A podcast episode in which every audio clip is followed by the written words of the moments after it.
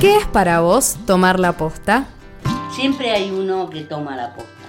Pero no interesa lo que tomé yo la posta, sino a quién le paso la posta. Cuando la posta es difícil, digamos una tarea ingrata, seguirla. Esa fuerza existe en todo. Hay que buscarla, regarla como una plantita. Y bueno, cuando uno afloja, buscar un compañero que en ese momento no afloje y darle un ratito la, el banderín y uno rehacerse y volver. Pero bueno, lo que siempre decimos es que nuestros hijos ahora son ustedes, los jóvenes. Entonces son los que tienen que seguir la lucha. Son jóvenes y tomen en serio la posta. Tomar la posta implica una generación que se prepare para desplazar a la generación anterior, para decirle muchachos, gracias por todo lo que hicieron, pero de acá más, vamos nosotros. Eh, tomar la posta es justamente tomar la posta, ¿viste? La posta en una carrera de posta es, eh, vos vas corriendo y le entregas al que viene atrás el pergamino famoso ese y, el otro sigue corriendo. bueno, eso es, eso es entregar la posta. Que ustedes reciban el pergamino de una posta. Si hay algo que corregir, vayan formándose o vayan enterándose de lo que es la historia, cómo se manejó la historia en derechos humanos. Tomar la posta el programa de los jóvenes por la memoria, por la 105.7, Radio Comunidad Enrique Angelelli.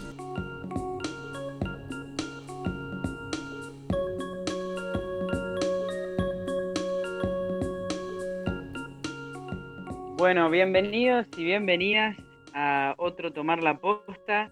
Eh, ahora no lo hice al principio porque los quería saludar primero, lo voy a hacer ahora.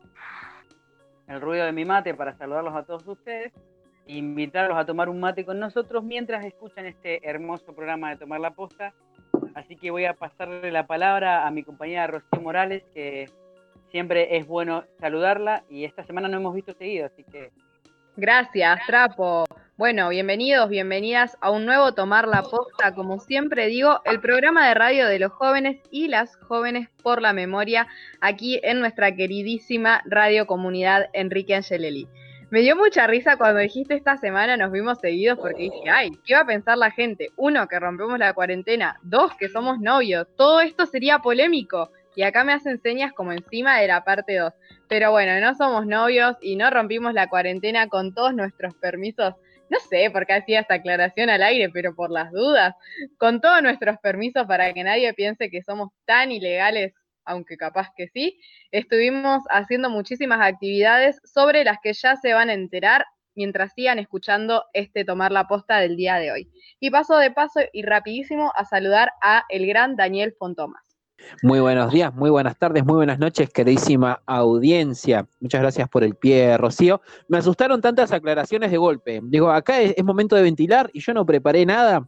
Este, tengo, tengo miedo. Fue una semana bastante intensa en Neuquén Capital, eh, a propósito de lo que venías comentando sobre eh, los encuentros, porque también nos hemos visto este, nosotros, así que eh, como, también para, despejar algunas dudas con todas esas, esas aclaraciones de Rocío. tuvimos movilización el día martes 28 de julio con respecto a la multisectorial en gobernación y al corte de ruta de los ceramistas de eh, la cooperativa Confluencia que están luchando contra el remate de su fábrica. Paso la palabra luego de esta aclaración a la señorita Malena Arias Kramer. ¿Cómo le va? ¿Cómo le va, Daniel? ¿Cómo le va, querida audiencia? Rocío, Oscar, Nico, que ahora lo voy a saludar. Bueno, bienvenidos y bienvenidas a Tomar la Posta y gracias por el saludo. Me encantaron las aclaraciones, porque claro, dicen que se andan viendo, pero no es que se juntan porque a tomar mate, por decirlo, sino es que están con su permiso de periodistas cubriendo y acompañando estas movilizaciones. Y después se van a la casa y se lavan las manos. Ah, re exagerada. Bueno, no. Nos bañamos en alcohol. Exacto. El programa de hoy está bastante cargado de información como siempre y eh, yo estoy preocupada por los problemas técnicos que estamos teniendo, pero bueno, esperemos que la audiencia no, tenga que padecer todo eso. Así que sin más, paso a saludar a Nicolás y a Batí, ¿cómo le va? Hola, ¿cómo están compañeros? ¿Cómo está querida audiencia? Yo estoy muy contento de estar formando parte de este programa una vez más. El primero de agosto fue el Día de la Pachamama, no sé si ustedes tomaron caña con ruda. Sí, sí, yo tomé. Yo me mandé medio litro de desinfectante, ¿cuenta? Yo no conseguí también caña con ruda. Yo quiero decir que no tomé caña con ruda porque colgadísima, pero que puedo contar una infidencia. Ustedes háganme señas que yo les estoy mira- mirando. Ya contaste todo lo anterior, mirá si no sí. vas a contar esto ahora. Pero tenemos una tía. ¿Se acuerdan ustedes? No, chicos, voy a empezar a derrapar, pero necesito contarlo. ¿Se acuerdan de ustedes la propaganda de Pachamama? Era de una gaseosa, de no sé qué, que aparecía la Pachamama o algo así. Bueno, ahí va. Yo tenía un primito que era muy chiquito, tipo dos años, tres. Entonces decía que una de mis tías era la Pachamama. Entonces lo que hice este primero de agosto fue mandarle una canción de la Pachamama a mi tía y decirle feliz día. Y nada, toda la familia nos reímos y eso, porque lo hice en el grupo de WhatsApp. Buenísimo, Ros. Sí, también eh, a mí me dijeron que si uno no quiere tomar la caña con ruda, capaz por su contenido alcohólico o porque no la consiguió, lo que puede hacer es tomar un té de ruda. Ah, ahí va. Igual la ruda, ¿dónde se consigue? ¿Es como algo que vos vas y pedís en una, en una herboristería, no? Sí, en general es una planta para empezar eh, y supongo que deben venderla. Yo porque toda la vida tuve la planta en la casa, digamos, pero, pero Claro. puede ser que la vendan disecada para hacer los tecitos. No, que- quería compartirles una reflexión que había visto con, con respecto al, al Día de la, de la Pachamama, un- bastantes memes, como siempre, que son la- como el, el lenguaje universal de estas redes sociales en nuestros tiempos, que decía que, bueno, mucha Pachamama, mucha Pachamama, mucho tomar caña con ruda y qué sé yo, pero también era una invitación a reflexionar sobre el vínculo que nosotros tenemos con nuestro medio ambiente, cuáles son las prácticas que tenemos habitualmente para cuidar esta única gran casa que tenemos, porque todavía a Marte no podemos ir. Entonces, eh, repensarnos en, en eso, cuestiones de reciclaje, cuestiones de consumo. Bueno, lo habíamos visto también en, la soberanía alimentaria, que habíamos tratado el tema, el, el tomar la posta anterior. Solo ese, pequeño llamado a la, reflexión. Sí, más que importante, Dani, teniendo en cuenta eso, todos los cambios climáticos y las consecuencias que estamos pagando por no tener el respeto quizá que se merece con la tierra. Cuesta un montón, pero bueno, algunas cosas pequeñas podemos ir haciendo cada uno desde nuestra casa. También me gustaría decir que agosto eh, es un mes de cumpleaños y que mm, en mi familia por lo menos hay muchísimos cumpleaños, así que es muy probable que esté saludando todo el mes. Y además es el cumpleaños de nuestra casita. La Radio Comunidad Enrique Angelelli está de cumpleaños en el mes de agosto y seguramente vamos también a estar haciendo mención a eso todo el mes. Además, una de las cosas importantes es que un integrante de nuestra querida Radio Comunidad Enrique Angelelli también va a estar de cumpleaños en estos días, así que no queremos dejar de pasar este tomar la posta sin mandarle un abrazo enorme a nuestro compañero Magín. Vale, ¿nos podés contar qué radio nos retransmiten? Bien, además de estar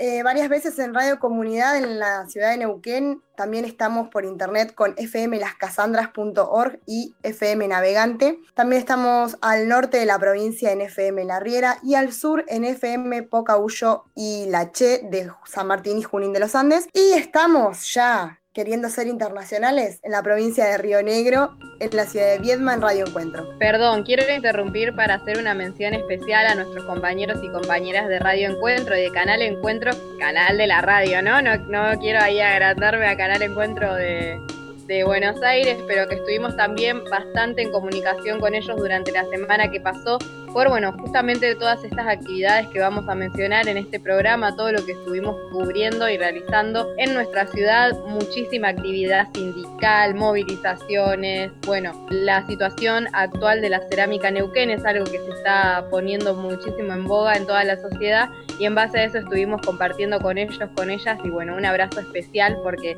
es el primer contacto que tenemos y obviamente vamos a seguir siendo radios hermanas y bueno, esperemos que así siga con este nivel de compromiso, de solidaridad y de tejer redes radiales y radiofónicas por muchos años.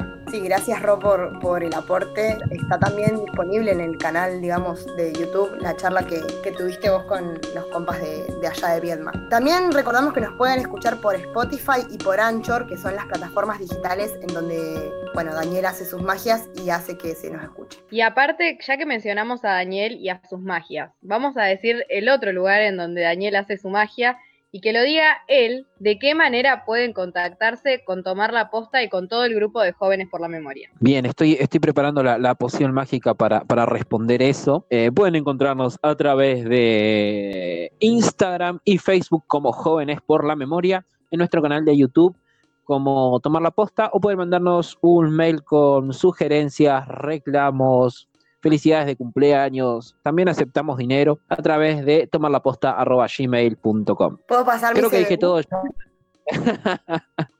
sí, yo iba a dar el mío, pero bueno, me primeriaste, está bien, no juego más. No, no hay control, ahí no hay control de- del manejo de los fondos. ¿Qué está sucediendo en tomar la posta? Bueno, ya vamos a hacer ahí algún libro diario, ahí algún libro contable para saber qué es lo que está pasando. Eh, veo a nuestro querido Oscar Trapo Marichelard, el alias el historiador de Jóvenes por la Memoria, hacerme señas. Y supongo que esas señas que hace, que no me las hace solo a mí, las hace a todos. Yo creo que yo le estoy prestando atención y por eso lo veo. Además de que se está tomando un mate y capaz lo estoy envi- envidiando un poco por eso, creo que nos hace señas de que tiene ganas de ir a un momento musical. Y en todo esto que estamos, recomendaciones musicales random o no sé si random desde una connotación negativa, perdón porque tengo que explicar todo, pero sí porque sea algo novedoso que nunca escuchamos y que también hemos elegido difundir. Vamos a escuchar un tema musical de una banda local, una banda de Cipoletti, que se llama Donde los arqueros no llegan. Vamos a escuchar En tus garras con propósito y con celebración de que esta semana estuvieron estrenando su disco en Spotify. Así que lo pueden buscar, escuchar Donde los arqueros no llegan y vamos a escuchar En tus garras.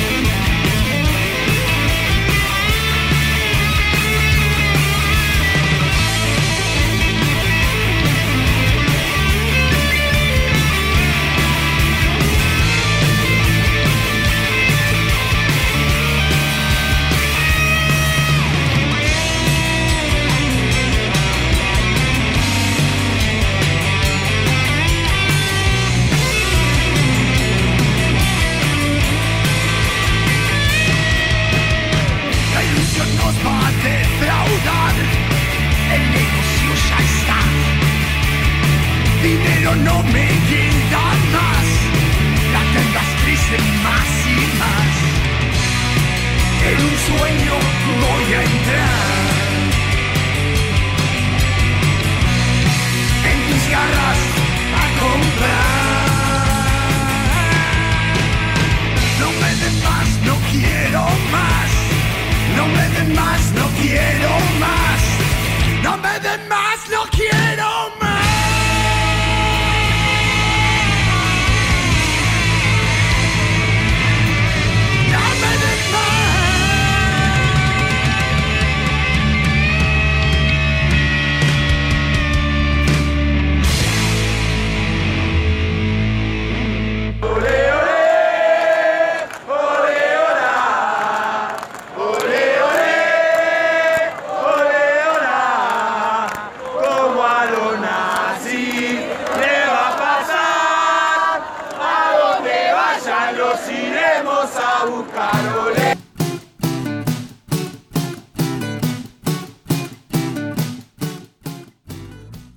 Denuncia nuevos hechos de violencia policial. En la ciudad de San Rafael, Mendoza, la policía golpeó y sacó de los pelos a un niño de 11 años que jugaba con una pistola de juguete, quien asustado por la persecución corrió a refugiarse a la casa de, de un vecino. Cuando la mamá pudo llegar al lugar, rompió el juguete para que vieran que era solo eso, un juguete. Pero la policía decidió llevarlo detenido y dejarlo en la comisaría del menor por más de cinco horas.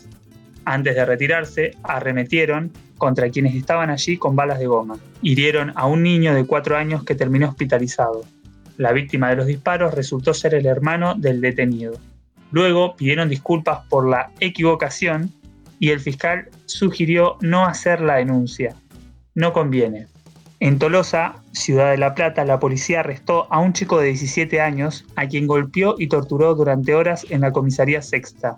Luego fue llevado al centro de encierro Almafuerte. Para Correpi los chicos jóvenes y pobres siguen siendo el blanco de la represión estatal. Esa es la causa de que Facundo aún hoy está desaparecido. Recomendamos visitar el sitio web www.correpi.org.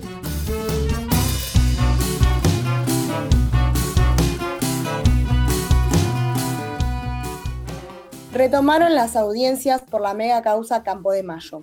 Se trata del juicio que juzga a 22 imputados, de los cuales 12 no tienen condena previa y 9 ya han sido sentenciados por otros delitos. Las abuelas de Plaza de Mayo difundieron que en esta fase el tribunal tomó declaración a Raquel y Mariano Robles, quienes buscan a su hermano o hermana nacido en cautiverio. Abuelas es querella contra ocho miembros del Ejército, la Policía Federal y la Gendarmería Nacional por los crímenes cometidos en perjuicio de 46 víctimas, entre ellas 14 embarazadas, 9 padres de niñas y niños apropiados y otros 23 casos vinculados. Para ver la nota completa podés entrar a la página web de Telesur.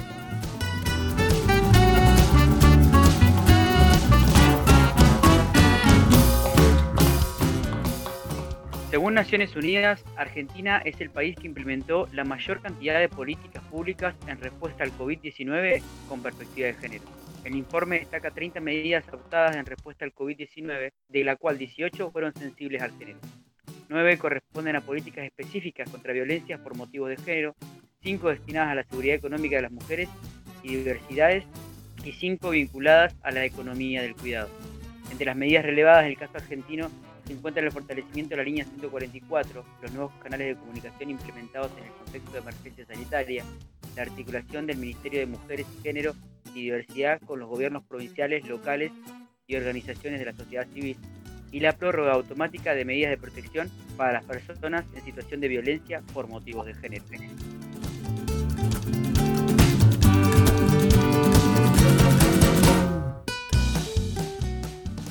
La Policía Metropolitana detuvo brutalmente a nueve manifestantes en la marcha por Santiago y Facundo. Fue durante las movilizaciones del sábado 1 de agosto en el centro porteño, en reclamo por la aparición con vida de Facundo Castro y la conmemoración de un nuevo aniversario por la desaparición de Santiago Maldonado. Esa misma tarde, la manifestación del sector anticuarentena que reclamaba contra la reforma judicial, entre otras cuestiones, fue tratada de manera amable y contemplativa por parte de la misma policía. Podés leer la nota completa en laizquierdadiario.com.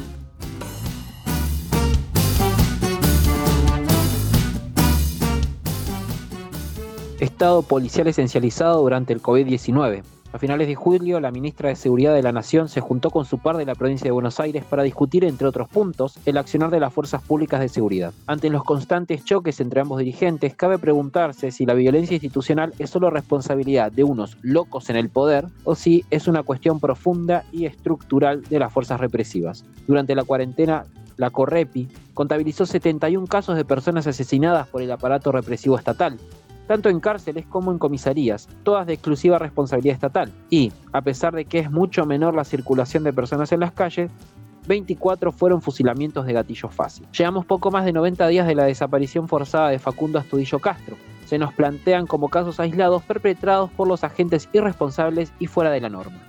Sin embargo, no lo son. La cuarentena ha normalizado, además, un estado policial agazapado tras la mascarilla sanitaria. Transitar las rutas nacionales y provinciales hoy es una odisea para la mayoría de la población, incluso para quienes cuentan con los permisos correspondientes. De hecho, en este contexto, el Ministerio de Justicia y Derechos Humanos se vio obligado a establecer una línea pública para la denuncia de situaciones de abuso policial y o violencia institucional, ya que se les encomendó a las fuerzas de seguridad hacer cumplir la cuarentena. Pueden leer la nota completa de Cielo R en el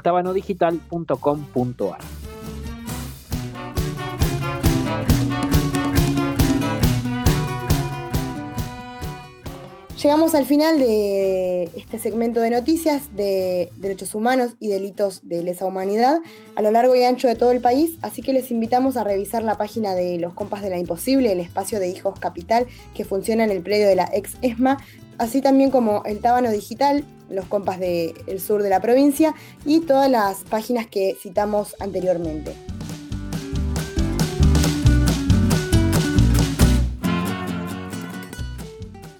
Eh, bueno, entonces les, voy a proponer echar para entrar en, tema eh, un audio de Tati Almeida donde se pregunta por qué desaparece gente, por qué sucede lo que sucedió con Santiago Maldonado y lo que sucedió con lo que sucede hoy con Facundo Estuillo Castro y nos plantea un necesario debate. Hace tres años fue Santiago Pudiste haber sido vos, algunos de tus amigos, de los pibes del barrio, los de la cancha, pero hace tres años fue Santiago y ahora es Facundo. Y antes fue Luciano y Walter y Kiki y Rafael y Miguel y Daniel.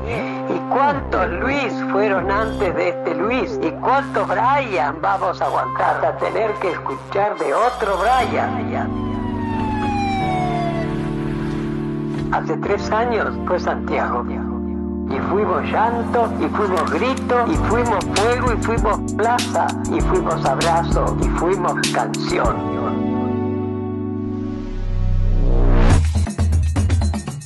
Hace tres años fue Santiago, pero hoy es Facundo. Y no es un problema de un policía, no. No es un asunto loco, violento, repleto de odio que se le escapó un tiro o cometió un error. Es el modo de funcionamiento de una institución selectiva, racista y clasista. Y hasta que no lo discutamos, hasta que no reformemos a fondo nuestras fuerzas de seguridad, vamos a seguir sumando nombres.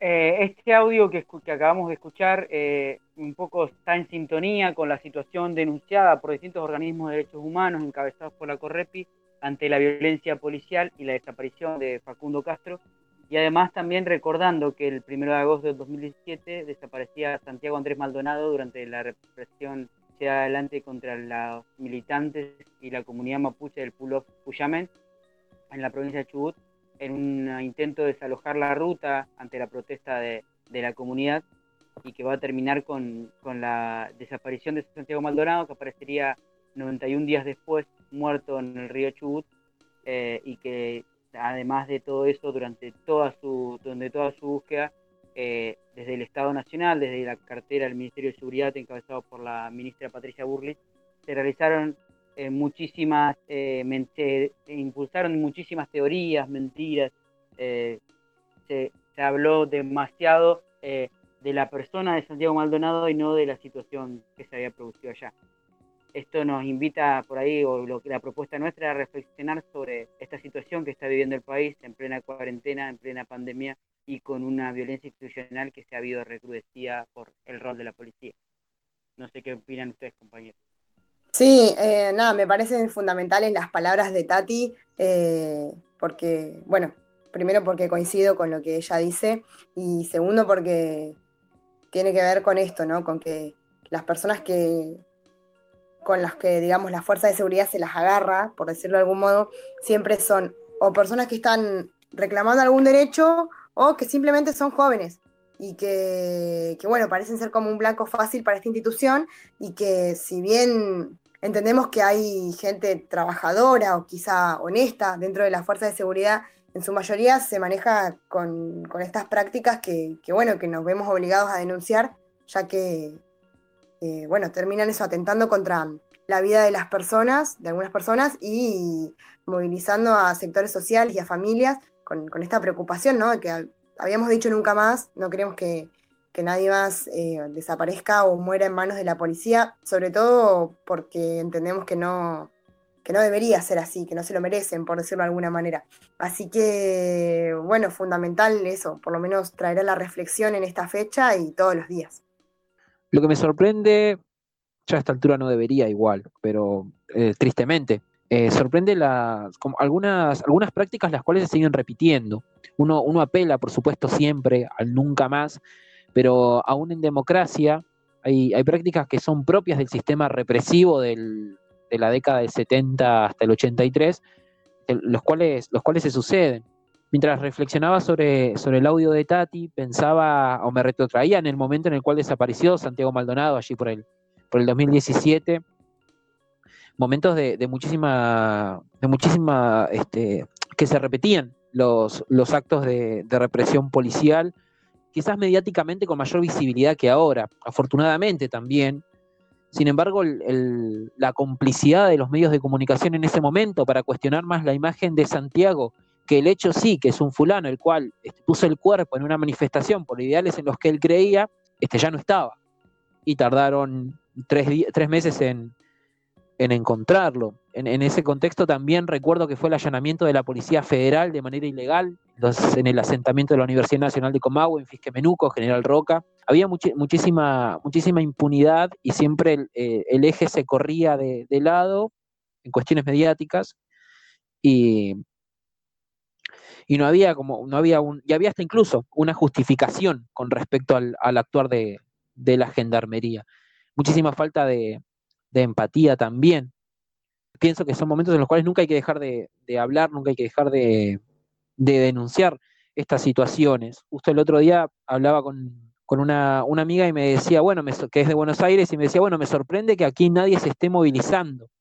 ¿no? Y al día siguiente, que entiendas el sábado primero de, de agosto, fue la manifestación en, en Buenos Aires por la situación de Facundo y la situación de Santiago, la policía los reprimió y en paralelo, como denunciamos también en las, en las noticias, había una manifestación anticuarentena, la cual eh, no fue, no fue como cuanto menos este, em, disuelta por cuestiones de cuarentena.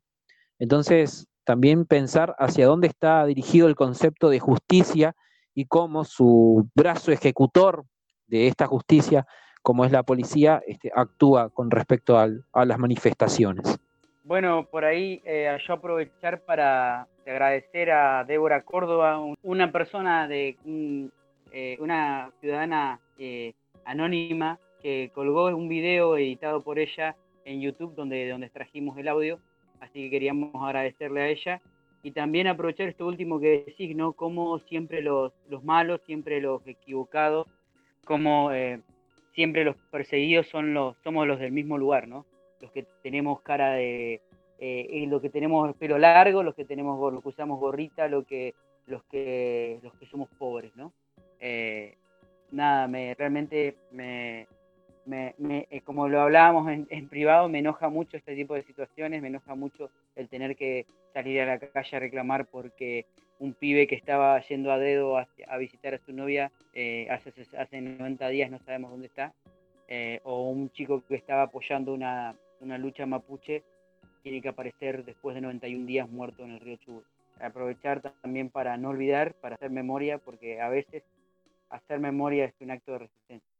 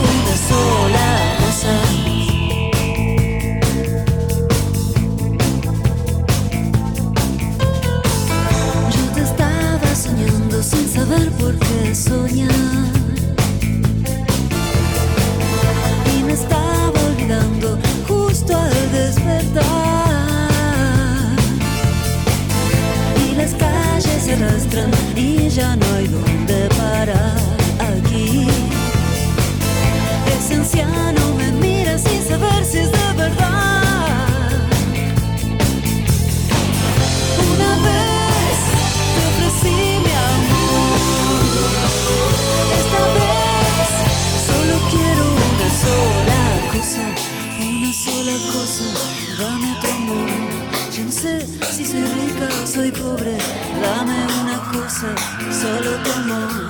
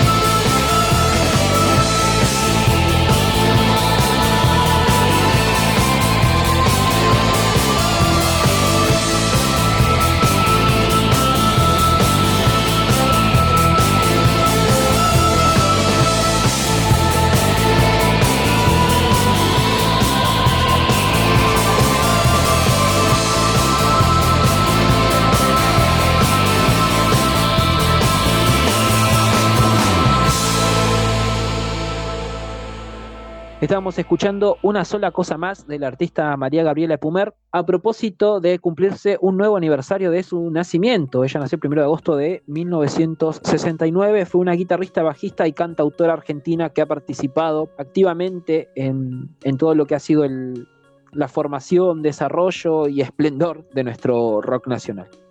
Quizá algunos la conozcan por su participación en Viudas e Hijas del Rock and Roll, que fue una banda bastante famosa en su momento. Sí, también fue, participó en los discos de María Rosa Llorio y participó también como guitarrista de Charlie García. Yo no voy a renunciar. Colocado en un tránsito histórico, pagaré con mi vida la lealtad del pueblo. Y les digo que tengo la certeza la semilla que entregáramos a la conciencia no podrá ser cegada definitivamente. Tienen la fuerza, podrán avasallarnos pero no se detienen los procesos sociales, ni con el crimen, ni con la fuerza. La historia es nuestra y la hacen los pueblos. El pueblo debe defenderse, pero no sacrificarse. El pueblo no debe dejarse arrasar ni acribillar, pero tampoco puede humillar.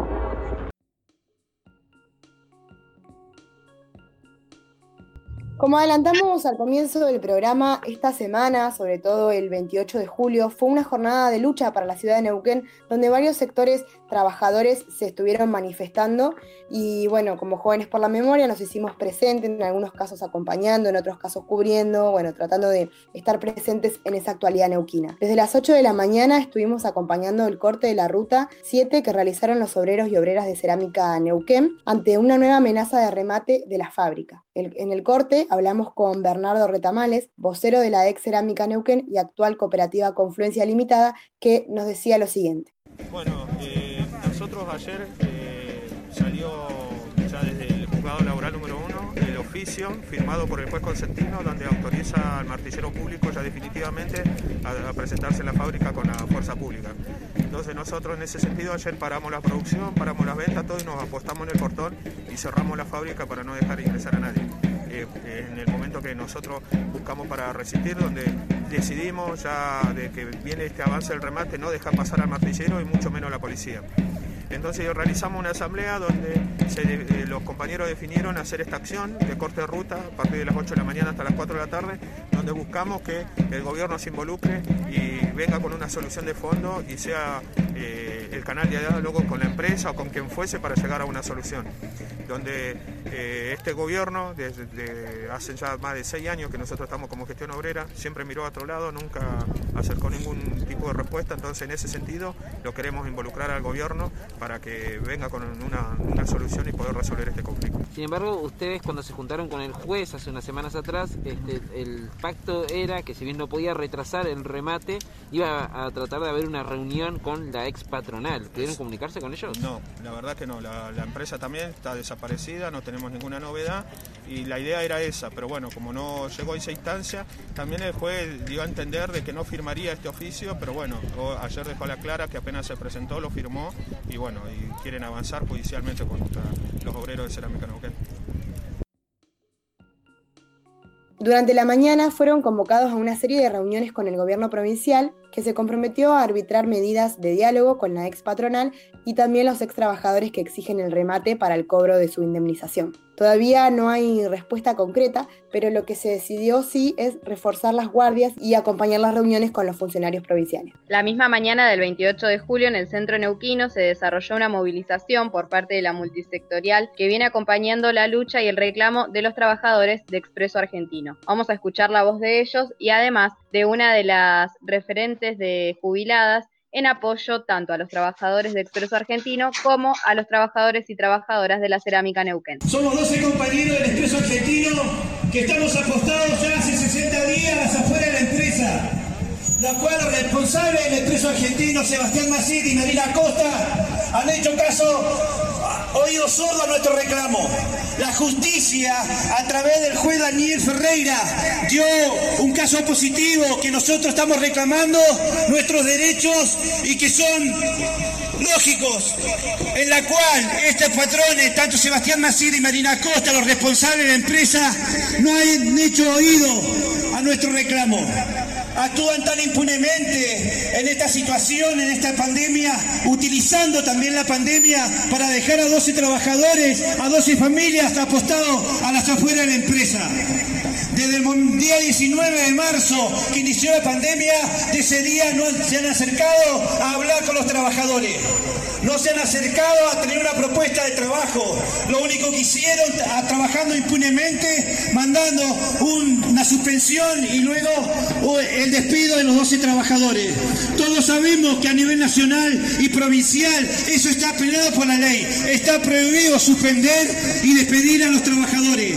Bueno, estas personas lo han hecho impunemente. Por eso reclamamos al gobierno en qué sector, cuál es el responsable dejando actuar así a esta patronal, despidiendo y dejando en la calle a 12 familias. Señoras, vecinos y vecinas, sabemos que no podemos hacer cuarentena si no hay dinero en nuestro hogar. No podemos tener a nuestros hijos en cuarentena si no tenemos lim- alimento en nuestra heladera para poder salvaguardar de esta pandemia. No hay pandemia si no tenemos dinero. Es lógico que necesitamos nuestro sueldo adeudado. Son cuatro meses, casi cinco de sueldo que no nos pagan. Se ha venido el aguinaldo, tampoco nos han pagado. Nos han dejado las afueras ya hace 60 días. También acompañando a los ceramistas que están ahí en la cerámica Neuquén, también haciendo un corte por el reclamo a través de la justicia, el martillero público para poder entrar y hacer expropiación de esa fábrica. Hacemos rechazo a ese pedido y acompañando a, a los compañeros ceramistas, también a los maestros docentes que están ya hace 48 horas en este paro, exigiendo también su derecho. Desde los 12 trabajadores del Expreso Argentino, esta medida se van a seguir reforzando, se van a seguir haciendo marchas, se van a seguir haciendo luchas para reclamar sobre nuestros puestos de trabajo y nuestros pagos de los meses adeudados.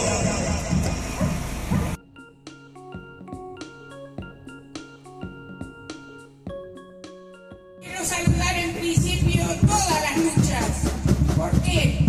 Porque nosotros no solo queremos luchar, queremos. Porque no alcanza con luchar, tenemos que triunfar. Y lo digo en relación al expreso argentino y a los compañeros ceramistas. Los compañeros ceramistas nos conocemos desde el año 2001, desde la coordinadora del Alto Valle, que fue muy importante en nuestra zona y vamos a estar en la puerta, cualquiera sea la edad, porque no es cierto que a más viejo más tonto o que a más viejo más cómodo. Tenemos que estar todos del principio al fin. Quiero decir en relación a lo que está ocurriendo, que en el 2017 se produjo la primera reforma más grave, previsional, compañeros. No se olviden de eso nos sacaron la mayoría de las conquistas y fue apresado el compañero Romero, al que pedimos su inmediata libertad y, su, baje con la represión en el país. Ningún desaparecido, ningún asesinado de la clase trabajadora por culpa de este gobierno, tanto provincial como nacional. Estamos en una especie de dictadura esbozada donde salimos a las calles regimentados, pero no nos regimentan así para darnos trabajo o para pagarle a los compañeros de empresa argentina lo que les corresponde. Se ponen las leyes por donde se les da la gana si no tenemos la fuerza. Y en nuestra provincia, como parte de los trabajadores de la educación, quiero retomar un punto, el vaciamiento del instituto, compañeros. Gutiérrez no depositó los aportes. Es un ladrón de nuestra obra social y de nuestra caja jubilatoria, compañero. Así que cuando hablamos, que decía el compañero de Expreso Argentino, no hablemos de las divisiones, yo hablo de la unidad. Esto hoy lo convocamos todos, compañeros. No la primera, esta, la otra, la otra. Todos los que sentimos que tenemos que masificar caso de Aten, que tenemos que recuperar el sindicato, sería criminal que otra vez el TEP dirigiera una provincia donde somos capaces, unidos, de ganar las elecciones.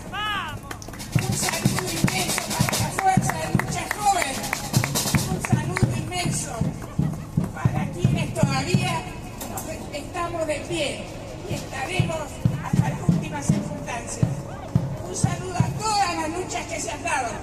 Pero una frase, compañeros. Las luchas se dan, pero las luchas las queremos ganar. Vienen por todos nosotros en el mundo. Juntémonos, que somos mucho más y tenemos muchísimas más convicciones. Muchas gracias. Por último, los vecinos y vecinas de la toma Casimiro Gómez entregaron un petitorio y exigieron la liberación de su referente Emanuel López, a quien consideran un preso político. Escuchamos a la mamá de Manuel y a su hermano vecino Daniel.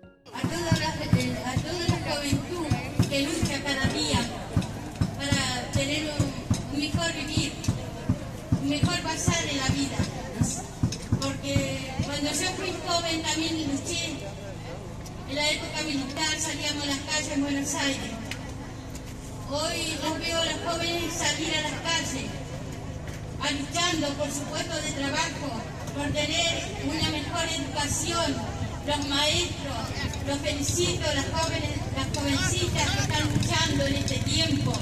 Yo con 66 años tengo que luchar por mi hijo que está preso, es un preso político, no me lo dejan ver, en ningún momento me lo dejaron ver.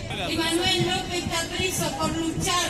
¿Por qué? Porque con 27 años él salió a luchar por los que menos tienen. Yo tampoco tengo en mi hogar, pero él luchó por los que menos tienen. Porque somos denigrados totalmente, somos tratados y nos humillan totalmente a nosotros. El otro día la amenaza hacia, hacia al otro compañero, lo amenazaron.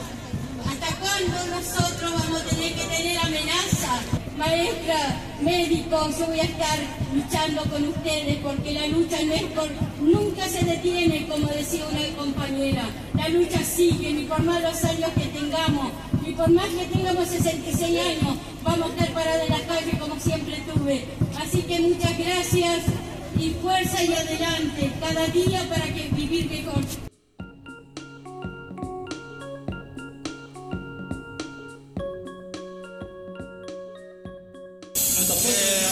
Quiero recalcar por ahí que es bastante indignante que en la provincia de Vaca Muerta no haya solución para las familias más vulnerables, que, en la provincia de Vaca Muerta eh, tengan que los pibes asistir a comedores, que en la provincia de Vaca Muerta lamentablemente no haya respuesta para los sin techo, que en la provincia de Vaca Muerta no haya respuesta para el asentamiento, para los vecinos del asentamiento de Casimiro.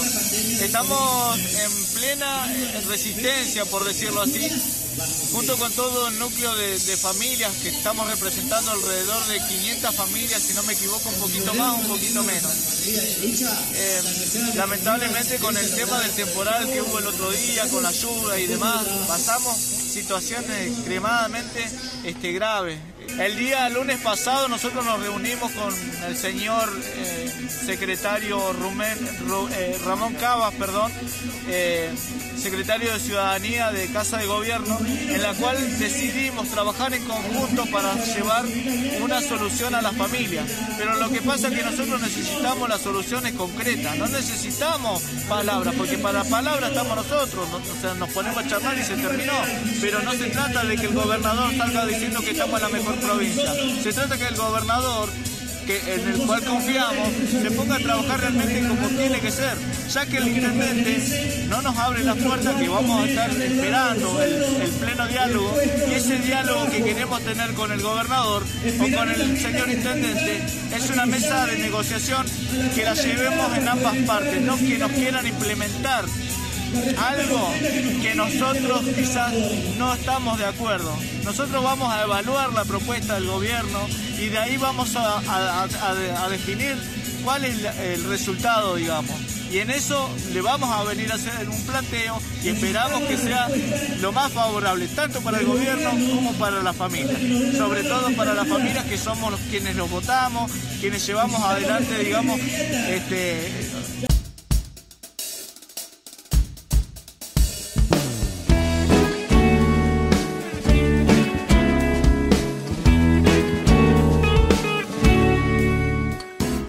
El grupo regional Moebius con el tema Jueves.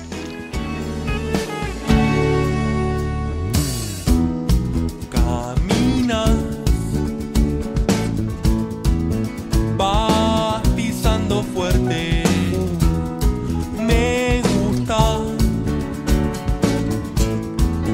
verte entre la gente,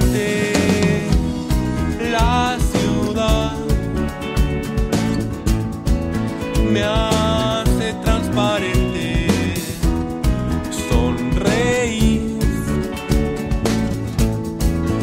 porque se hace jueves viendo el sol dibujar sobre las piedras. Tu perfil ancestral color madera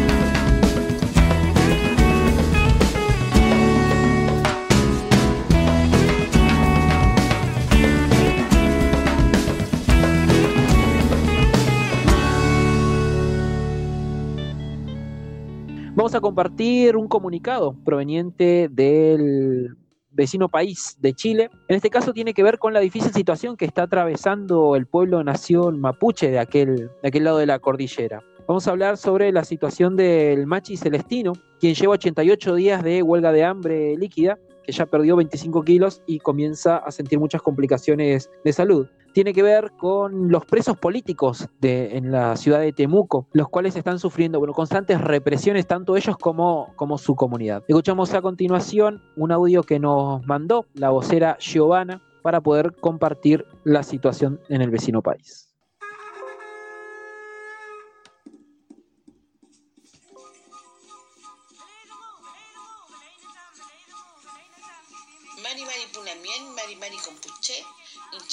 Giovanna Tafilo Piñén y formo parte de la vocería de la huelga de hambre del Machi Celestino Córdoba en conjunto con la Lamien Cristina Romo.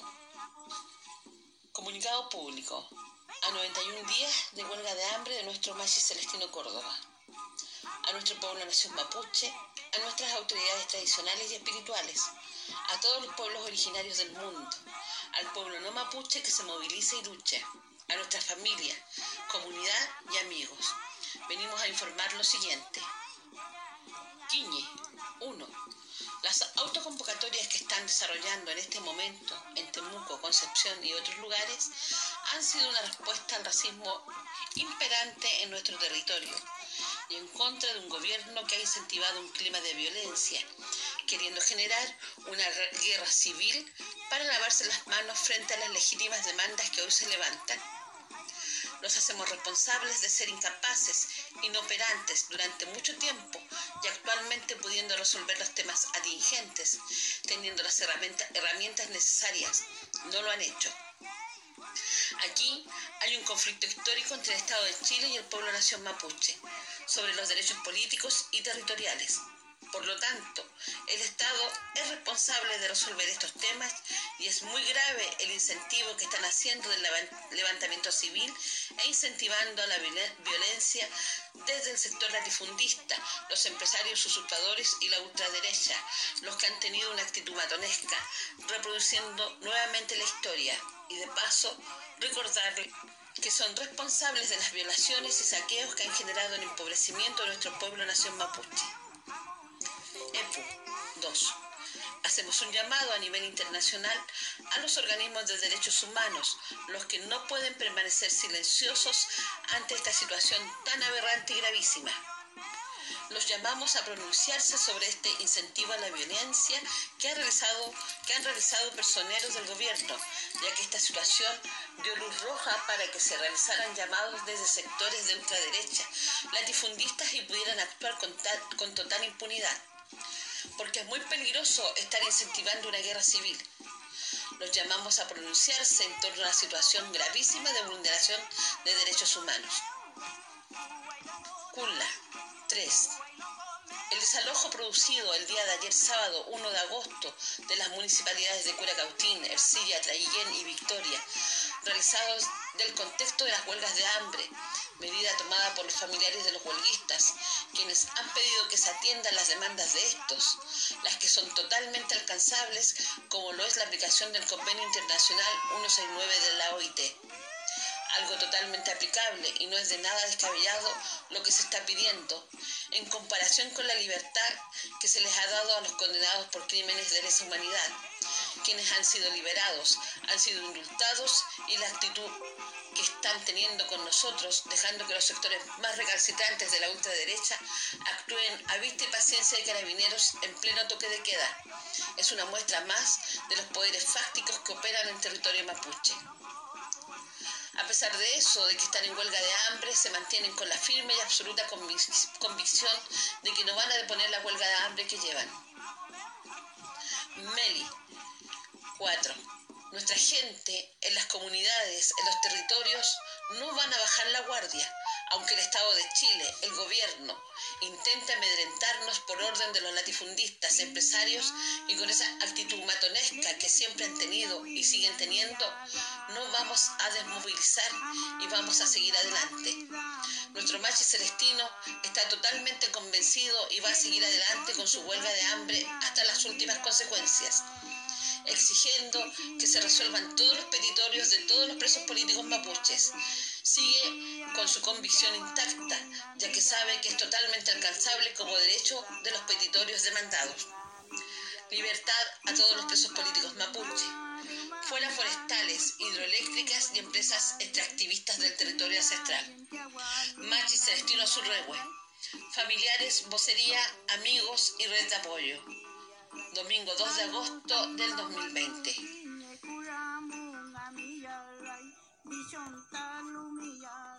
Escuchamos a Giovanna, vocera del Machi Celestino, preso político que está en huelga de hambre en Temuco.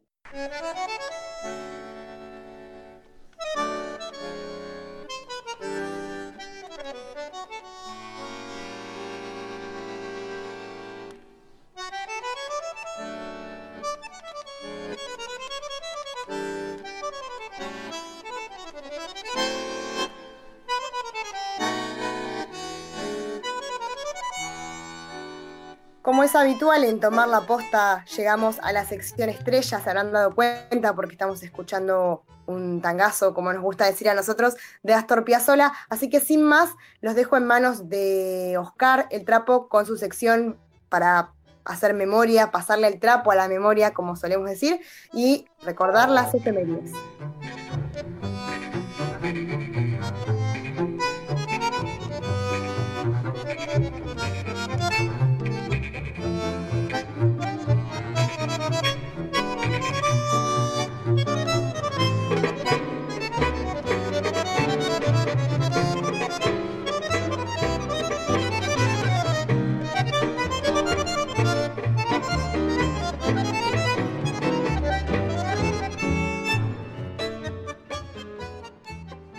Bueno, estamos escuchando a Astor Piazzolla con su tango de Carísimo en honor a Julio Caro, este, este gran compositor de tangos de principios de siglo. Entre las efemérides para este programa, la que teníamos, de la cual ya hablamos, es la desaparición de Santiago Maldonado el 1 de agosto de 2017. Y también, un 4 de agosto de 1976, era asesinado el obispo Enrique Angelelli de La Rioja, luchador de los derechos humanos, que se opuso a la dictadura, que ayudó a su pueblo, que luchó también en contra de lo que era la, la sociedad pseudo-feudal que tenía La Rioja en estas épocas, y que va a terminar eh, siendo asesinado un 4 de agosto después de ser perseguido y de su camioneta en la cual viajaba junto al padre Arturo Pinto, eh, va, a ser, va a ser empujada a, volcar y finalmente sobre la ruta de La Rioja va a ser asesinado el, el obispo Angelelli. Obviamente en la época lo que se va a buscar es eh, generar una especie de cobertura, de cobertura policial y militar sobre el hecho.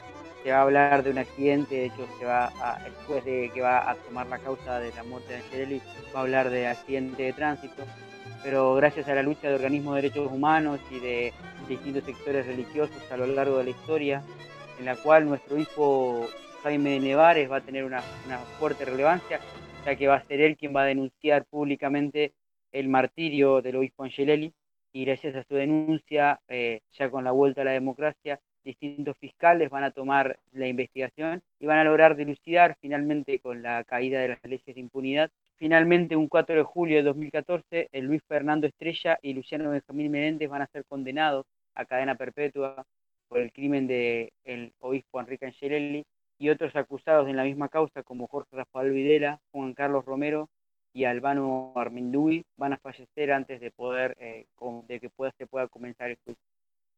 Toda esta situación, sumado a, las, a, la, a los asesinatos del, de los curas eh, Carlos de Dios Murias y Gabriel Longueville y del, y del laico Wenceslao Pedernera, van a tener un hermoso cierre, ya que el 28 de abril de 2019, a las 10 de la mañana, en el Parque de la Ciudad de La Rioja, van a ser oficializada la beatificación de los mártires riojanos, como serán llamados a partir de ese momento, eh, realizada por el Papa Francisco, en la cual eh, los va a declarar no mártires de la Iglesia y por ende los va a beatificar. Y va a dejar muy claro eh, Francisco en, el decreto de, beatificación que eso fue un crimen de odio, un crimen contra la fe, y que ellos son mártires de la Iglesia porque entregaron su vida para ayudar a otros y fueron perseguidos por ellos nada, queríamos recordar al, obispo y al fallecimiento del obispo que le da nombre a nuestra radio, a Radio, Comunidad.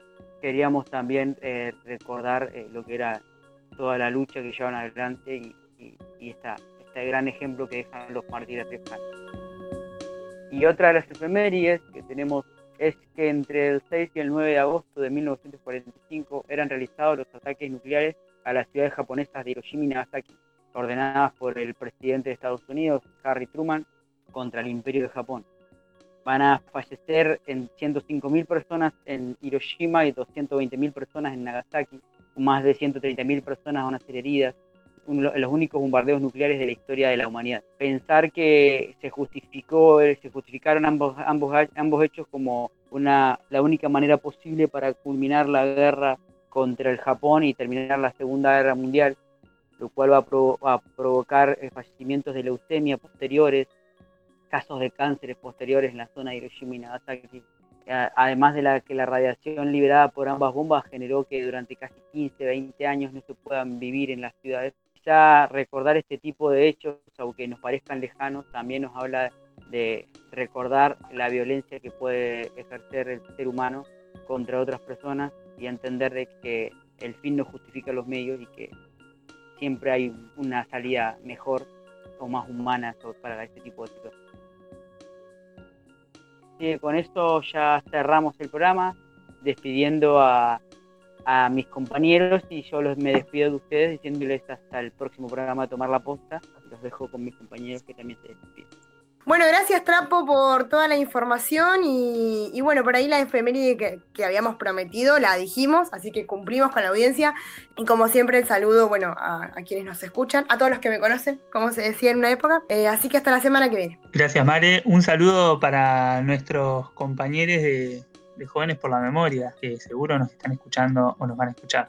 Muchísimas gracias a todas aquellas personas quienes han prestado el oído hasta aquí. Les recordamos, pueden encontrarnos en nuestras redes sociales, Facebook e Instagram como Jóvenes por la Memoria y pueden escucharnos en plataformas digitales que son Anchor y Spotify como Tomar la Posta. Les agradecemos el tiempo hasta aquí. Nos estamos oyendo cuando nos oigamos.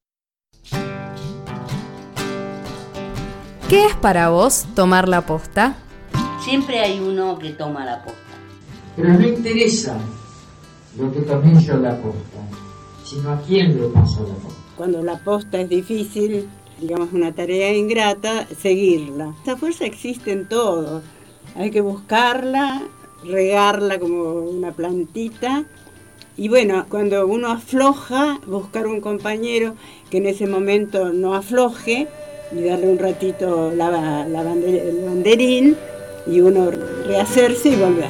Pero bueno, lo que siempre decimos es que nuestros hijos ahora son ustedes, los jóvenes. Entonces son los que tienen que seguir la lucha. Son jóvenes y tomen en serio la posta. Tomar la posta implica una generación que se prepare para desplazar a la generación anterior, para decirle, muchachos, gracias por todo lo que hicieron, pero de acá en más, vamos nosotros. Tomar la posta es justamente tomar la posta, ¿viste? La posta de una carrera de posta es, eh, vos vas corriendo y le entregas al que viene atrás el pergamino famoso ese y el otro sigue corriendo. y- bueno, eso es, eso es entregar la posta. Que ustedes reciban el pergamino de una posta. Si hay algo que corregir, vayan formándose o vayan enterándose de lo que es la historia, cómo se manejó la historia en derechos humanos. Tomar la posta. El programa de los jóvenes por la memoria por la 105.7 Radio Comunidad Enrique Angelelli.